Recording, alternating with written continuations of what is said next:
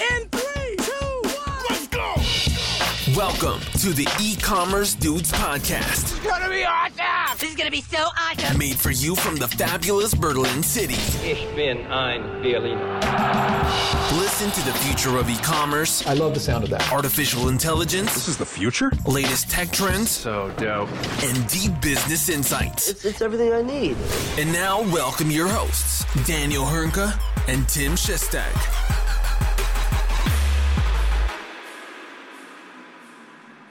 Hallo und herzlich willkommen zu einer neuen Folge bei den E-Commerce Dudes. Mein Name ist Daniel Höhnke und auch heute wieder mit dabei The Fresh äh, Kind of 51, Tim Chessy Chester. Grüß dich, mein Großer, wie geht's? Wunderbar, danke für dieses wundervolle Intro. Wir müssen uns zunächst einmal entschuldigen, weil letzte Woche haben wir ja nicht aufgenommen, keinen Podcast veröffentlicht, aber man muss auch dazu sagen, es war oder es ist EM und letzte Woche waren wieder zwei geile Spiele. Dementsprechend sind wir nicht dazu gekommen, ähm, uns dann tatsächlich noch, äh, ich sag mal, aufzuraffen in dem Sinne und das Ganze aufzunehmen. Entschuldigt dies bitte dafür heute nochmal in ausführlicher Länge und äh, ich habe noch gar nicht zurückgefragt.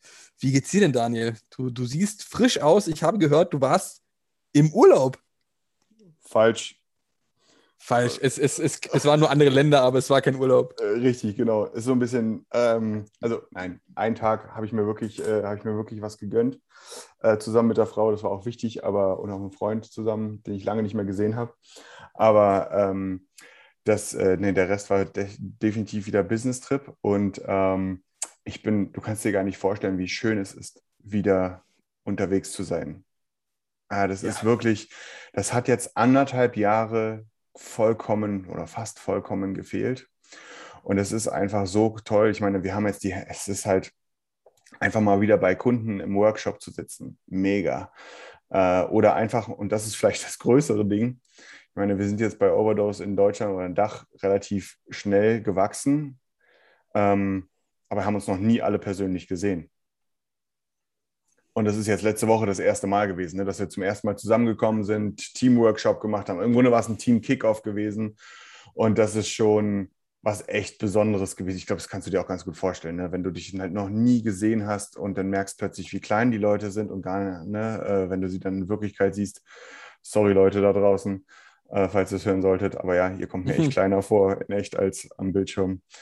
Ähm, dann, dann, aber das ist halt was super Besonderes, ne? Und es hat halt auch mega viel Spaß gemacht, war auch halt echt wichtig gewesen. Ähm, von daher, ja.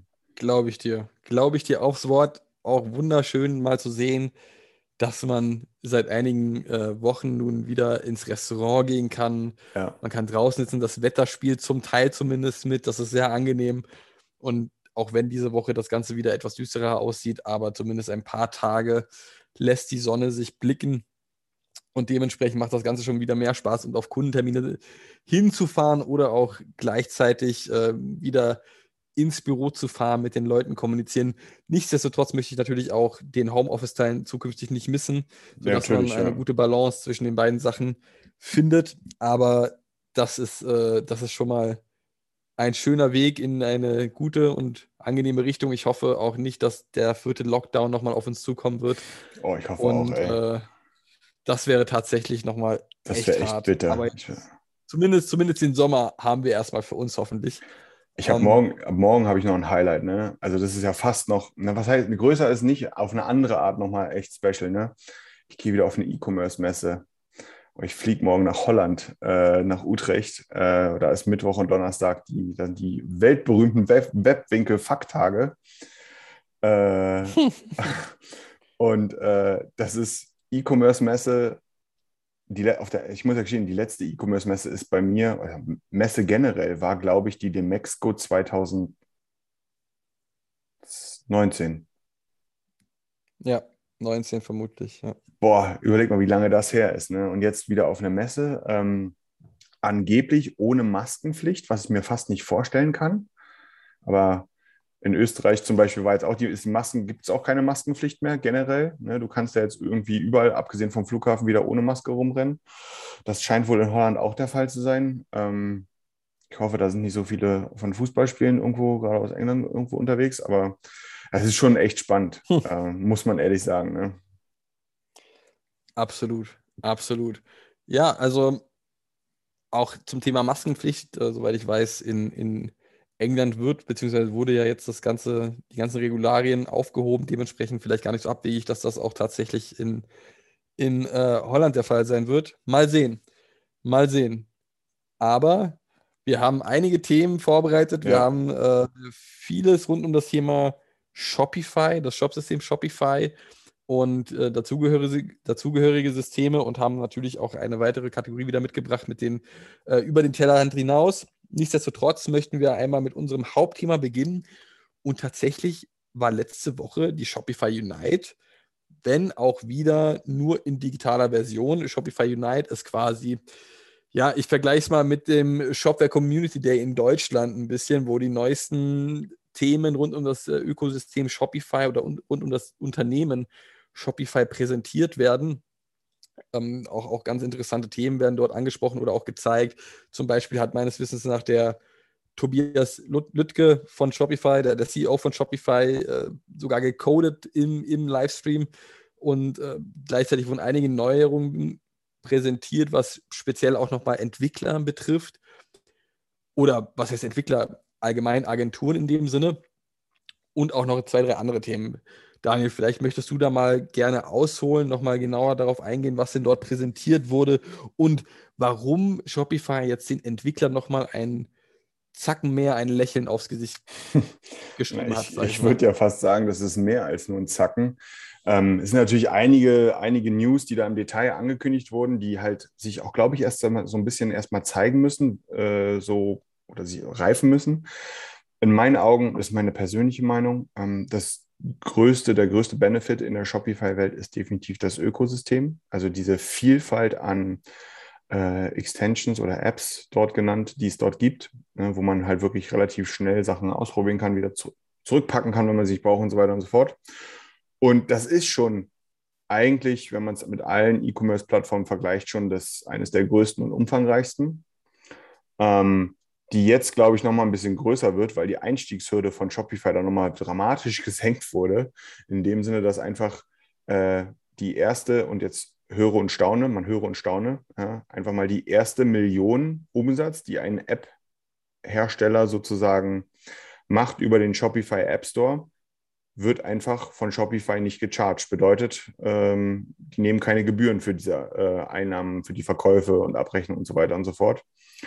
Und das ist ein hammerhartes Ding, weil, wie gesagt, das Ökosystem ist da schon ziemlich groß und jetzt senkt man diese Einstiegshürde nochmal dramatisch nach unten. Und äh, im Grunde ist das jetzt ein No-Brainer auch für viele ähm, Technologieanbieter vor allem, ne, dort äh, wirklich einen noch größeren Fokus auf Shopify zu setzen, was ja ohnehin schon relativ groß ist, muss man ja ganz klar sagen. Ne? Ähm, aber ich weiß nicht, wie, Tim, wie hast du das denn wahrgenommen? Ich glaube, das war auch das, was du von der Shopify Unite so als erstes mitgenommen hast, oder? Ich bin der Meinung, dass das so ziemlich der, das größte Thema war bezüglich Shopify, Shopify Unite. Also nicht mal unbedingt ein, ein neues Feature, was präsentiert wurde in dem Sinne oder irgendwas komplett Neues, was Shopify anbelangt, sondern einfach die Aussage, wir nehmen keine Gebühren und senken das Ganze auf 0%. Ich meine, vorher waren es 20% bis zu einer Million Euro. Das heißt, wie du schon gesagt hast, das Ökosystem, das App-Ökosystem wird sich nochmal deutlich erweitern. Die Shopify-Händler können natürlich davon auch profitieren. Vielleicht denkt sich der eine oder andere, gut, wenn Shopify diesbezüglich keine Gebühren nimmt, dann kann ich es auch direkt an meine Kunden in dem Sinne weitergeben, also den klassischen ja. Shopify-Händler, und biete meine Apps zu einem deutlich günstigeren Preis an. Dementsprechend wird es eventuell auch viel mehr potenzielle Händler zu Shopify ziehen, um das nutzen zu können. Das ist also ein interessant, interessanter Kreislauf, den Shopify dort geschaffen hat. Beziehungsweise muss man natürlich auch erstmal gucken, wie das dort angenommen wird, ob das auch alles so reibungslos klappt und auch, ob sich das so auch ausgeht, wie man das auf Seiten von Shopify sich erhofft letztendlich. Aber ja, ich bin der Meinung, das war die größte Nachricht von der gesamten Shopify Unite. Ich finde es halt auch, ne, wenn du dir überlegst, sie haben nicht gesagt, die ersten 10.000 oder die ersten 50.000 oder 100.000 Umsatz. Nein, die erste Million. Also alleine das ist ja auch eine, eine, eine Message, die auch irgendwo im Brain ankommt, so nach dem Motto, ja krass, ich, mach, ich kann da einfach auch mal eine Million machen. Ne? Absolut, absolut. Also man muss ja dazu sagen, einer der absoluten Corona-Gewinner war auch Shopify. Das Voll. muss man jetzt nicht unbedingt verheimlichen. Und ich bin der Meinung, dass es auch eine Geste ist, um zu zeigen, hey, wir haben hier extrem viel Umsatz gemacht in den letzten 12 bis 24 Monaten. Und das können wir und möchten wir euch auch in dem Zuge wiedergeben, ja, weil wir sind eine Community in dem Sinne. Und das haben sie damit sehr gut gelöst. Voll. Man kann es auch natürlich ein bisschen betriebswirtschaftlicher betrachten. Äh, äh, alleine die Tatsache, okay, ich, ähm, ich hätte die und die Kosten, um meine Technologie auf die Shopify-Plattform zu bringen. Jetzt fällt mir die äh, Fee weg. Damit habe ich, ich zum Beispiel, ja, einfach mal eine, die Entwicklung ist dann damit mehr oder weniger für lau, ne, weil das jetzt wegfällt. Ähm, und ist damit auch eine ganz einfache Kosten-Nutzen-Rechnung, die man damit, einher, die damit einhergeht. Also schon ein ziemlich smarter Move, äh, vor allem, weil man damit, ich glaube auch wirklich, also das zeigt ja auch so ein bisschen, dass Shopify, ich glaube, das haben sie schon lange erkannt, aber das zeigt es eben auch nochmal wieder, dass sie eben wissen, dass die wahre Stärke in dem System das Ökosystem ist und das ist eine ganz klare Message in die Richtung, ne, ähm, hier dieses Ökosystem nochmal deutlich, deutlich ausbauen zu wollen. Und ähm, ich finde es auf jeden Fall mega spannend. Es ist ja, sie haben dafür nichts entwickelt. Sie haben dafür nicht jahrelang irgendeine Forschung betrieben, sondern sie haben einfach mal gesagt, sie machen es. Und warum? Weil sie es können. Ne, das muss man ja auch mal ganz klar sagen. Ne, äh, sie sind, Shopify ist in der Größe, wo man genau so ein Spielchen auch mal spielen kann. Also den Vorteil des Großen auch ausspielen können, kann. Ähm, und ich bin gespannt, was, was daraus wird. Ähm, ich, ich bezweifle es, dass man das messen kann, ähm, weil es ist ja schon ein sehr subjektiver Faktor. Ne? Aber das, wie gesagt, das Ökosystem ist eh schon ziemlich groß. Aber mal schauen, ob man das denn, ob das da jetzt nochmal so einen Schub gibt, äh, dass da jetzt weitere Technologien drauf anspringen und so weiter und so fort. Ich glaube, ein Anreiz ist es allemal. Ja, das wird wohl etwas mehr als lediglich ein kleiner Anreiz sein, wenn die ersten eine Million Euro ohne Gebühren äh, zu verdienen sind. Äh, dementsprechend coole, cooles Thema, coole, coole Aktion von Shopify in dem Zuge.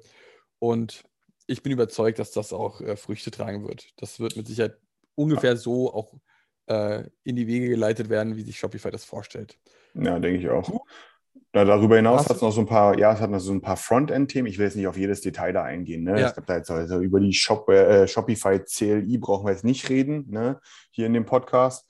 Äh, aber eben, ähm, es war sehr Frontend äh, getrieben, was ich persönlich ja auch gar nicht so verkehrt finde. Es zeigt ja auch so ein bisschen hier den Shopify-Geist, dass man da sehr stark unterwegs ist. Äh, man hat den sogenannten, das ist vielleicht, glaube ich, auch recht äh, medienwirksam, ne? den Online-Store 2.0 vorgestellt das ist, es ist im Grunde ein Paket aus vielen Sachen, wie dass man jetzt die Sections, die man aus Shopify kennt, also im Grunde die einzelnen Module, ne, dass man die jetzt wirklich überall und kompromisslos überall hinsetzen kann ähm, und verwenden kann. Ähm, das App-System ist dahingehend erweitert worden, dass das eben auch alles flexibler ist. Also Storefront-seitige Apps, die das System erweitern, sind jetzt viel flexibler umsetzbar. Ähm, es gibt, und das ist hohoho, muss man sagen, ja, 2021 ist das ein Riesending. Ne? Es gibt jetzt auch Freitextfelder bei Shopify. ne? äh, das muss man auch mal mit so einem kleinen Lächeln sagen. Ähm, wir haben ein neues Standard-Theme vorgestellt, wo auch gerade unsere Entwickler sich wirklich an Tag 1 draufgeschmissen haben vor, ähm, vor Neugierde. Es nennt sich Dawn ähm, und äh, wurde von Shopify angepriesen als absoluter Lighthouse-Score-Killer. Ähm, also wir reden hier nicht über ein Headless-Theme, sondern ein konventionelles Theme, was halt äh, ein, ein Lighthouse-Score von, ich glaube, 93 plus erreicht. Das klingt erstmal ziemlich cool. Jetzt muss man aber auch sagen, ne, äh, wenn da erstmal die Design- und Entwicklermaschine rübergefahren ist, wie sieht der Lighthouse-Score dann aus? Ne, äh, das muss man, das muss sich erstmal zeigen. Ne, wenn man da 50 weitere JavaScripts reingebau, äh, ja, reingeprügelt hat, dann ich würde ja fast bezweifeln, dass man dann da bleibt. Aber in jedem Fall ist es natürlich zu begrüßen, dass man sich darauf versucht zu konzentrieren, ein, eine Basis hinzustellen, auf die man aufsetzen kann, die, wo wenigstens die Basis schon richtig gut performt. Ne, das, ist, das ist auf jeden Fall begrüßenswert. Man sollte sich da aber bitte auch nicht blenden lassen. Und zu, und das finde ich ist auch ein, das ist, das ist auch auf jeden Fall erwähnenswert, ist die Tatsache, dass ähm, Shopify die, äh, Store, ähm, die Storefront API dahingehend ähm, erweitert hat und zum ersten Mal, so, also vielleicht nicht zum ersten Mal, aber so, so in, der, in, der, in der Außendarstellung darauf eingegangen ist, dass man jetzt auch dieses Thema Headless, also vom System, vom Backend-System getrennte Frontends, dass man das auch aktiv angeht und hat auch hier einen Prototypen ähm, vorgestellt, der wirklich noch ziemlich early stage ist. Aber man kann eigentlich davon ausgehen, wenn man Shopify kennt, ähm, dann ist das ist natürlich gut für, also die Erweiterung der Storefront API ist gut für alle ähm, Frontend-Dienstleister, die es da draußen gibt, so Stichwort Frontastic äh, und so weiter und so fort. Ne? Das, ist, das ist cool. Ähm, aber es sieht halt eben stark danach aus, dass sich Shopify hier auch so ein bisschen darum bemüht, hier was selber zu machen. Ne? Das würde ja auch so ein bisschen in der Natur der Firma liegen, ähm, was ja auch gut ist. Eine höhere Möglichkeit zur Auswahl auf seitens der Händler und Marken ist ja auch von unserer Seite aus, Tim. Ich glaube, da spreche ich auch für dich definitiv zu begrüßen, Absolut. oder? Absolut. Stimme ich hier 100%ig überein. Aber auch jetzt hier, ich weiß gar nicht, ob du noch weitere Neuigkeiten zu berichten hast diesbezüglich, aber das Stichwort Frontend würde ja quasi direkt mit einhergehen mit unserem nächsten äh, Bitte. Thema in den News der Woche. Und zwar, was eigentlich gibt es keine Podcast-Folge, in der wir nicht über ein Investment sprechen. Und in wir tatsächlich auch diese Woche wieder äh, Shogun, ein ähm, Frontend E-Commerce Page Builder, hat auch wieder 67,5 Millionen erhalten. Und äh, das ist natürlich auch wieder eine wahnsinns hohe Summe, auch wieder ein toller Erfolg für den E-Commerce-Bereich. Shogun, Daniel, könnte man sagen, vergleichbar mit dem deutschen Frontastic von Thomas Gottheil? tue ich mich sehr schwer mit. Tue ich mich wirklich sehr schwer mit. Ähm, der Hintergrund ist ja der, Shogun kommt ja aus der, ähm, gerade in der Shopify- und BigCommerce-Welt ist es ja sehr bekannt als sozusagen der Page-Builder oder einer der, da gibt es ja noch andere coole, ne? aber es ist so einer der Page-Builder, womit man halt wirklich easy Drag-and-Drop-Editoren für die einzelnen Seitentypen, Landing-Pages und so weiter und so fort bekommt. Das ist schon ziemlich cool und die ja letztes Jahr damit begonnen haben, ein eigenes Frontend auf dieser Basis zu bauen, ein Headless Frontend, basierend auf React. Ähm, BigCommerce und äh, Shopify waren dabei auch die ersten Systeme. Ich glaube, Magento kommt jetzt gerade auch äh, hinzu. Ähm, englischsprachige Welt, von daher auch nicht überraschend.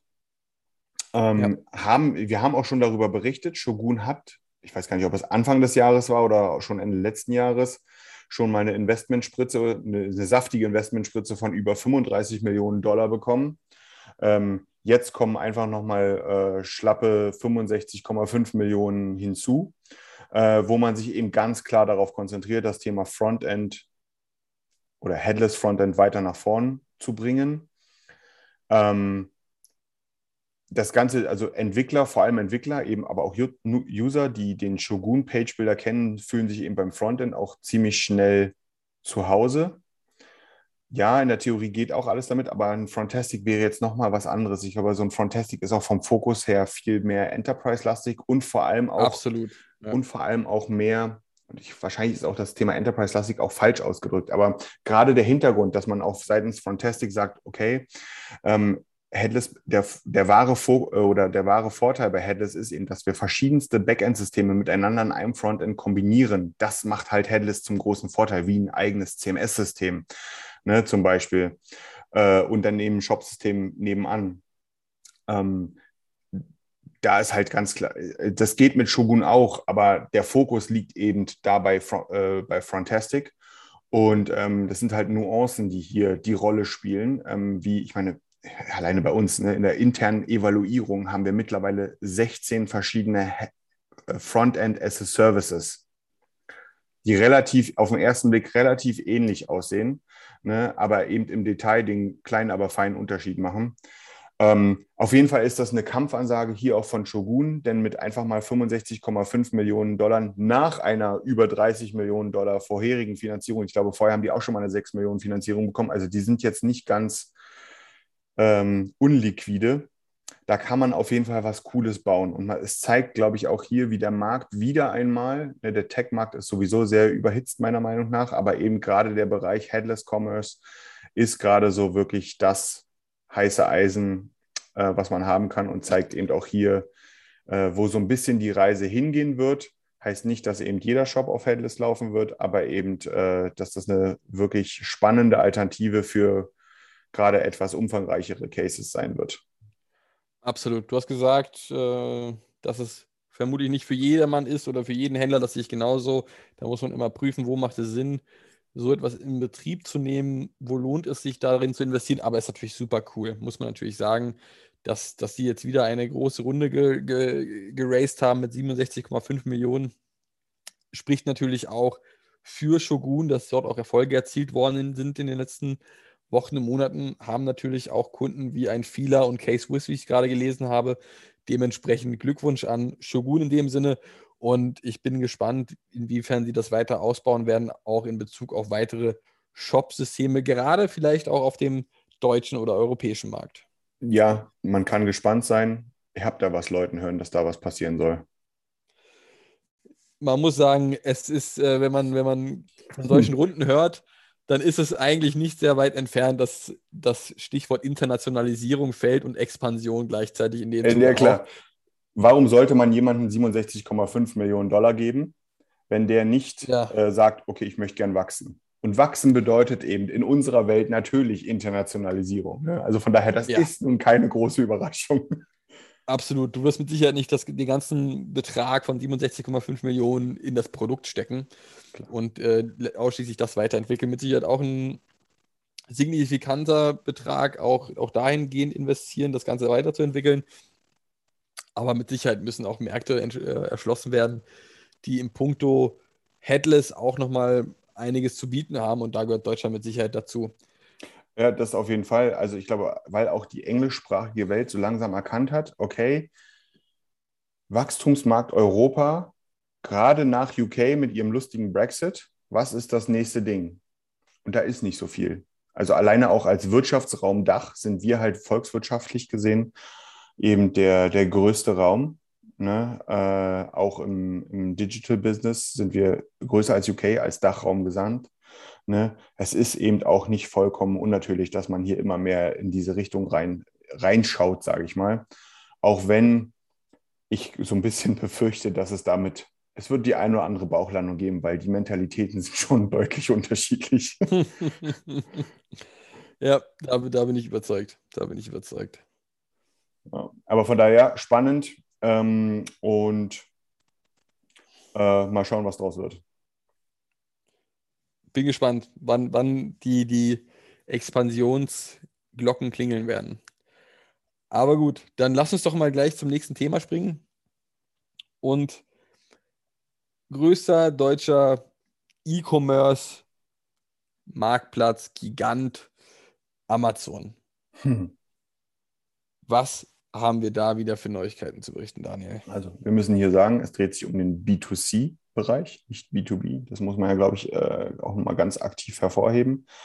Aber rein von den Umsatzzahlen könnte es durchaus passieren, dass äh, gerade durch das Marktplatzgeschäft, also den Amazon Marketplace, nur dadurch, und nicht nur dadurch, aber in vieler Hinsicht dadurch, Amazon als Plattform gesamt für rund 53 Prozent des gesamten deutschen Onlinehandels im B2C-Bereich verantwortlich oder ja auch direkt oder indirekt verantwortlich sein wird.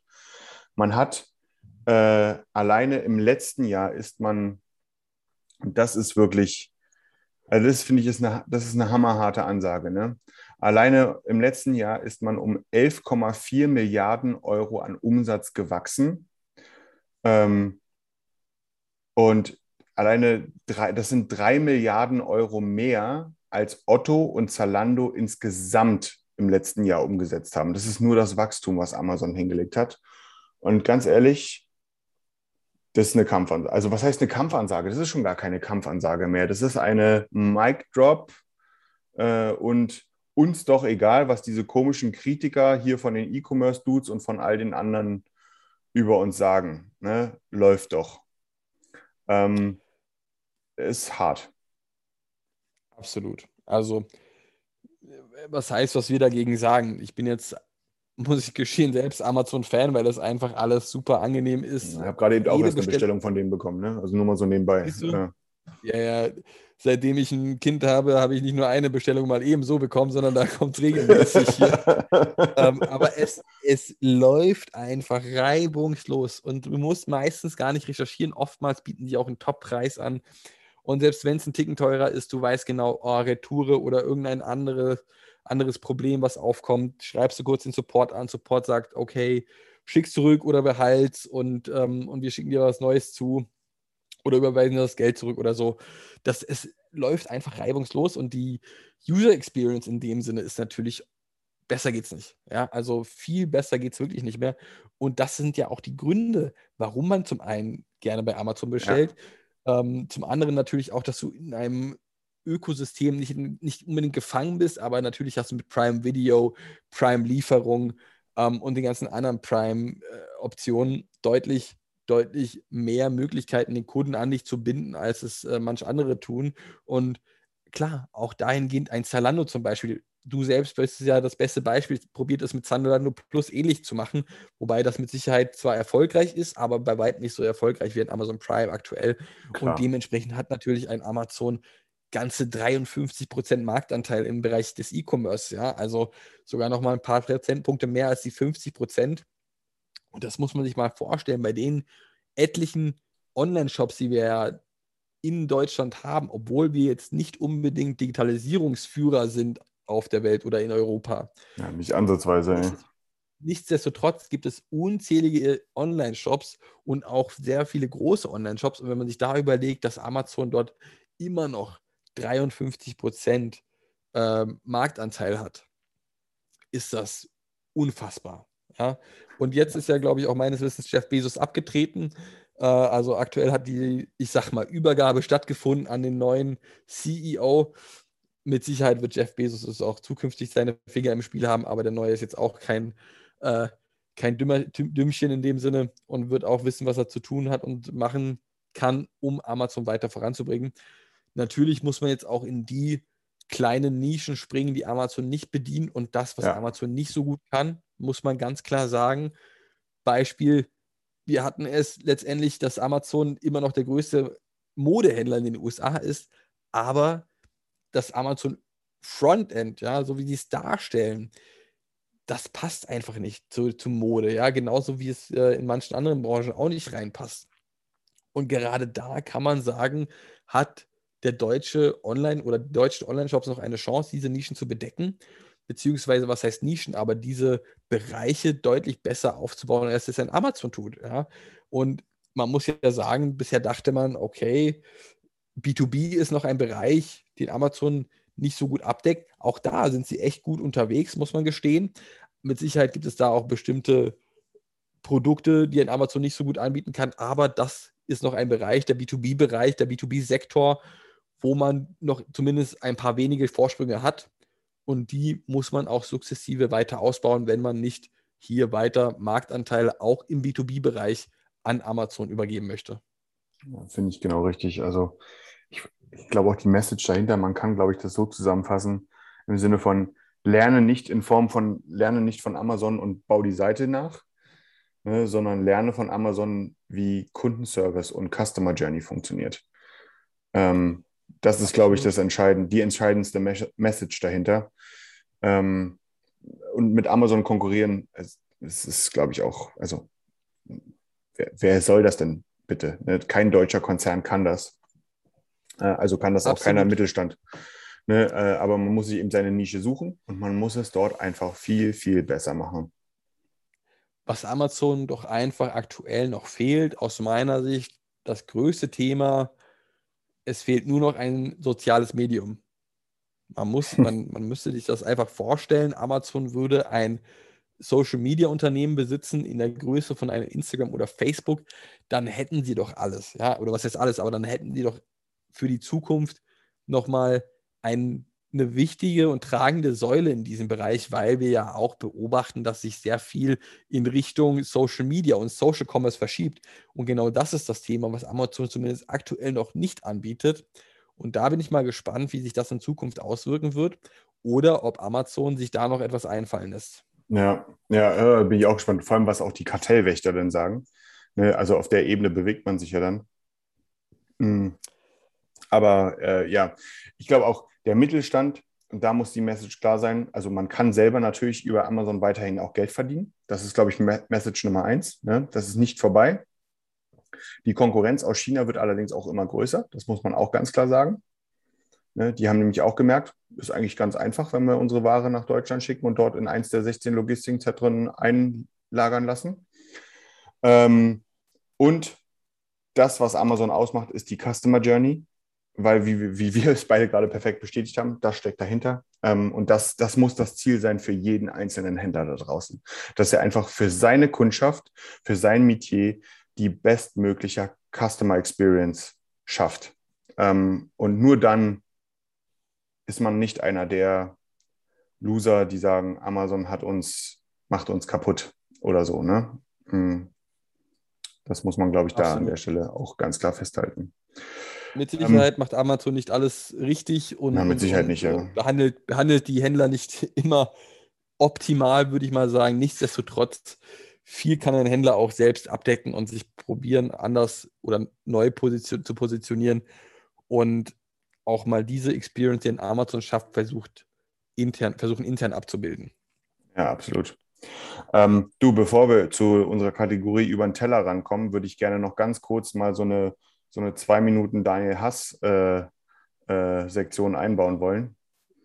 Die Rubrik, die nehmen wir, für die nehmen wir uns immer Zeit. ja, ich, hab, ich, ich bin hab, gespannt. Ja, ich habe ich hab zwei Themen. Ähm, zum einen hat er erwähnt gehabt vorhin, ne, dass im äh, Intro habe ich mit einem alten Kumpel getroffen, der kommt nicht aus Deutschland äh, war hier beruflich zu Besuch gewesen, seit langer Zeit mal wieder. Äh, kommt aus einem im Vergleich zu Deutschland hochtechnologisierten Land.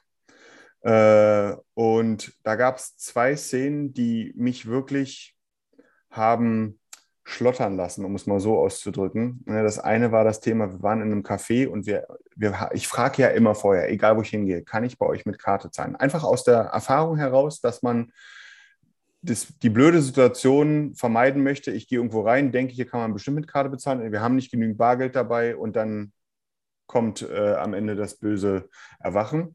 Die sagen, ja, äh, gut. Mein Kumpel hat gesagt, ich zahle. Ich so, gut, alles klar. Ne? Äh, er geht rein, sagt, ich kann nicht zahlen. Ich so, wieso?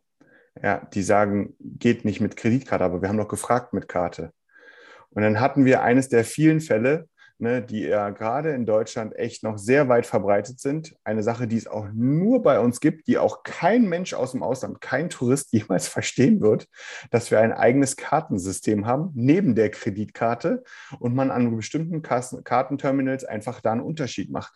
Das ist ein No-Go. Das ist, also wenn wir das jetzt mal so da kann man weiterspinnen. Ne? Das ist einfach mal so ein, so, so ein Punkt gewesen, wo man einfach gemerkt hat, oh Mann, wir haben hier echt unsere eigene kleine Welt geschaffen, ne, die irgendwo da draußen auf der Welt nicht existent ist. Zweite Nummer, wir stehen an einer Tankstelle, er tankt und guckt sich die Ta Zapfsäule an mit einem riesengroßen Fragezeichen über dem Kopf an. Und irgendwann überwindet er sich dann und guckt ins Auto rein und fragt mich, wie kann ich hier bezahlen?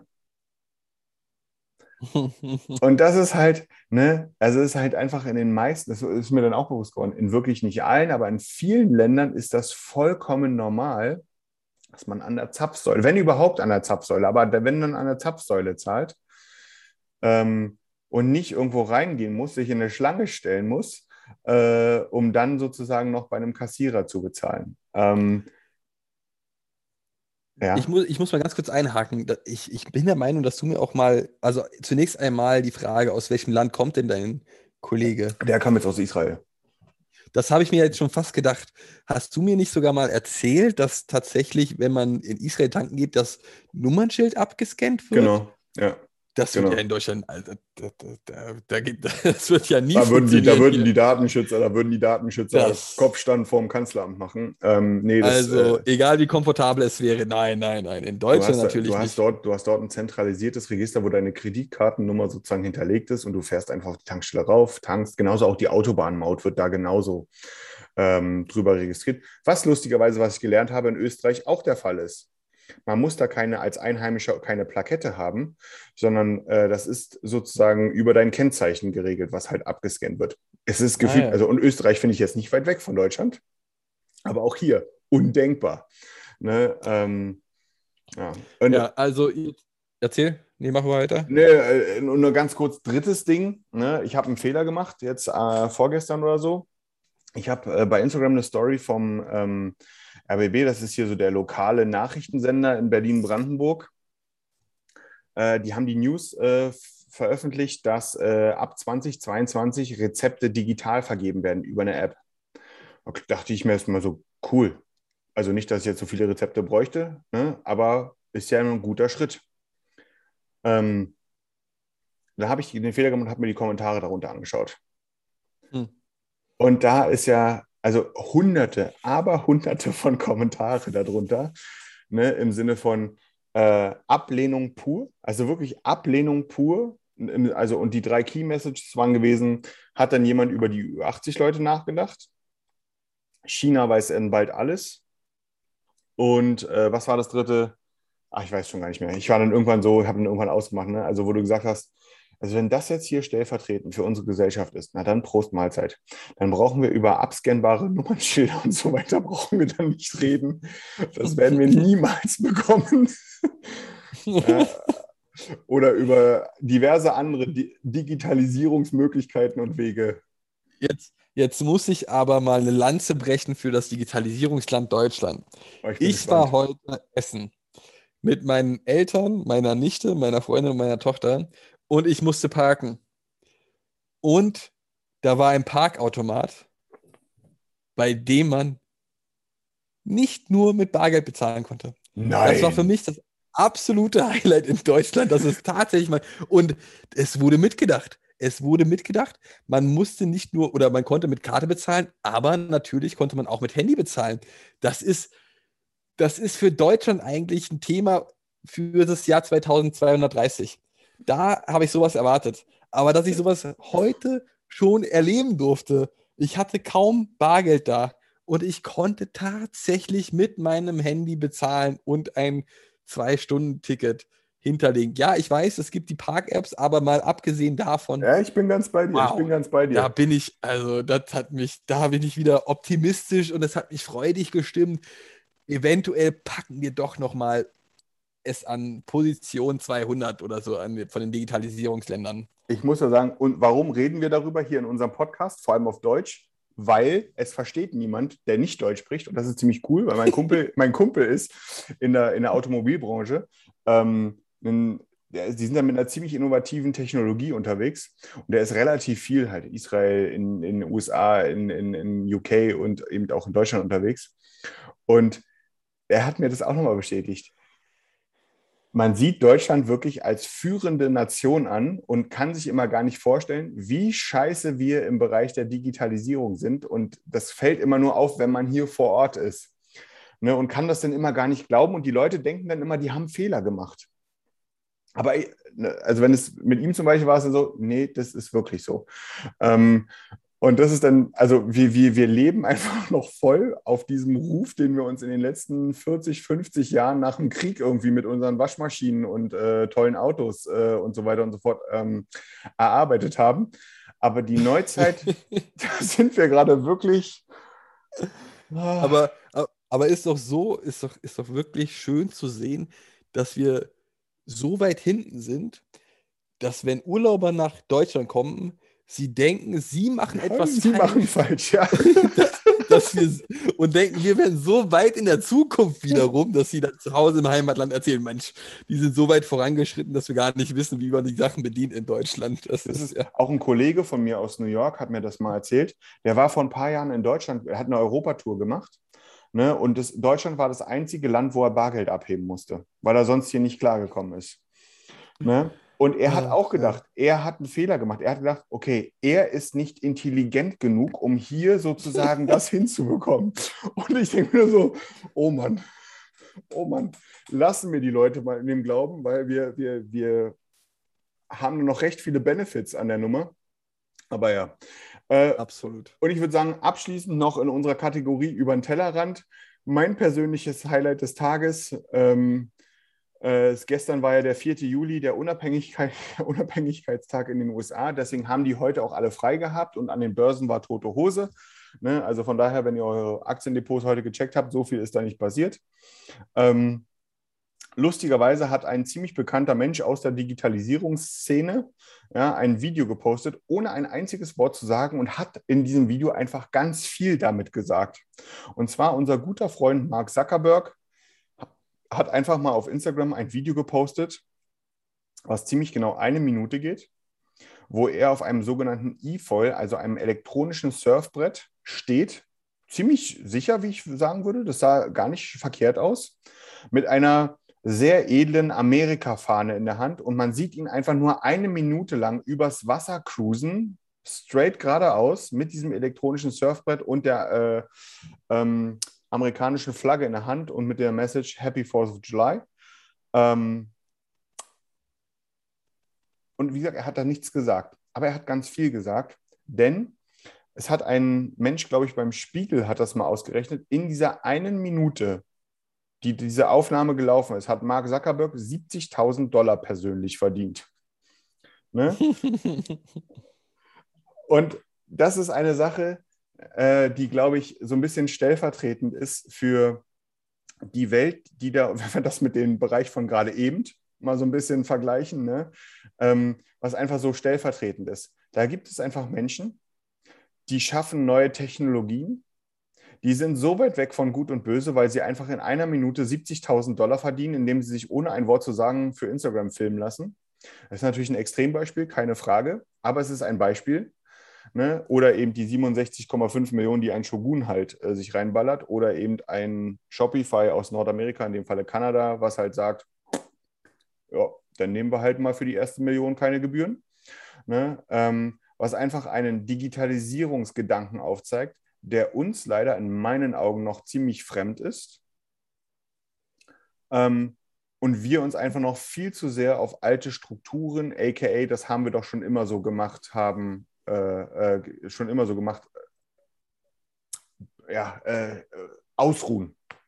Ja, und das ist, äh, das ist eine, eine Message, die ich, ich persönlich gerne immer und immer wieder, auch, auch wenn sie nervig ist, gerne wirklich nach vorne treiben möchte. Wir müssen nicht alles schlecht machen und vielleicht übertreiben Tim und ich hier und da auch mal ein bisschen, aber im internationalen Vergleich hinken wir halt hammerhart hinterher und irgendwann kommt der Punkt und der kommt dann immer, der kommt dann meistens ungesehen und unerwartet, wo es dann für den deutschen Mittelständler einfach eins auf die Fresse gibt. Und davon erholt er sich vielleicht nicht mehr. Ne? Und das ist eine Sache, wir wollen ja hier auch so ein bisschen zum Denken anregen, ne, zum Überlegen, auch gerne kontrovers. Ne? dass das einfach, dass jeder so auch sich selbst auf den Prüfstand stellt ähm, und, und selber überlegt, ist das, was ich vor 20 Jahren bei mir in der Firma entschieden habe, ist das heute noch gut? Und das lasse ich jetzt mal so stehen. Das war ein wunderschöner Beitrag, den du hier noch mitgeteilt hast zum Schluss. Ich stimme dir zu. Es ist durchaus schwierig, bestimmte Unternehmen auch davon zu überzeugen, auch nachvollziehbar. Man muss sagen, immer wenn man das Thema Veränderung anspricht, gibt es natürlich auch innerhalb des Unternehmens oftmals Kontra und ja. oftmals Gegenströme, die das nicht haben möchten, auch weil sie vielleicht zu der Gruppe hören, äh, gehören, die rund um das Thema Digitalisierung nicht profitieren würden im Unternehmen, sondern eventuell sogar Schaden davon tragen in dem Zuge. Da muss man aber auch das Unternehmen und die Mitarbeiter abholen und prüfen, wie man das Unternehmen bestmöglich aufstellen kann, sodass jeder auch davon profitiert, ganz klar. Aber auch dazu muss man sagen, in Deutschland ist tatsächlich noch diese Denkweise vorhanden, die man aufbrechen muss, dass man auch mal anders denkt, dass man die Punkte, wie du so schön gesagt hast, dass man die Punkte, die man zunächst entschieden hat oder die letzten 20 Jahre so gemacht hat, einfach weil es funktioniert hat, auf den Prüfstand stellt und guckt, ob es nicht doch Sinn ergibt und ob es nicht sinnvoll ist, diese Themen neu aufzurollen, um mit anderen Technologien beispielsweise oder allgemein überhaupt analoge Themen digital abzubilden.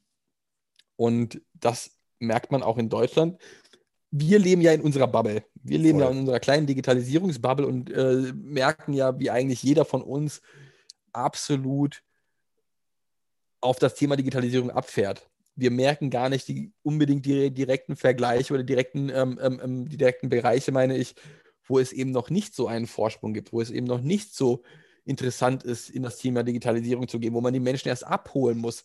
Das merken wir maximal dann, wenn wir bestimmte Kundengespräche haben, die sich gerade dazu bereit erklärt haben, in das Punkt, in das Thema Digitalisierung zu investieren. Aber das ist ja so ein geringer Teil von den ganzen Unternehmen in Deutschland. Und da gibt es noch so viele Bereiche, die Digitalisierung zum einen nötig hätten, aber wo Digitalisierung auch meiner Meinung nach so viel Spaß machen würde und die den Benefit noch gar nicht sehen oder greifen können. Genau. Und das stimmt absolut. Immer wieder die Punkte, die man entschieden hat und die man die letzten zehn Jahre weiterhin so macht, weil es Routine geworden ist, immer wieder auf den Prüfstand stellen. Und genau dafür sind wir ja letztendlich auch da, das dem Kunden oder den Unternehmen aufzuzeigen und mit ihnen gemeinsam an diesen Lösungen zu arbeiten. Und deswegen würde ich sagen, sind das gute abschließende Worte von uns, Daniel. Wunderbare äh, Beiträge zum Thema Digitalisierung in Deutschland. Und damit würde ich sagen, belassen wir es auch. Oder hast du noch etwas einzuwenden? Nö, da kann man nichts mehr hinzufügen, glaube ich, für heute. Super. Dann wünsche ich dir noch einen schönen Abend und danke fürs Zuhören. Äh, schönen, guten Start und sonnigen Start in die Woche. Danke von meiner Seite ebenfalls. Hab einen guten Start. Danke dir, Timmy. Wie immer. War wie immer eine Freude. Habt einen schönen Abend. Bis dann. Ciao. Ciao.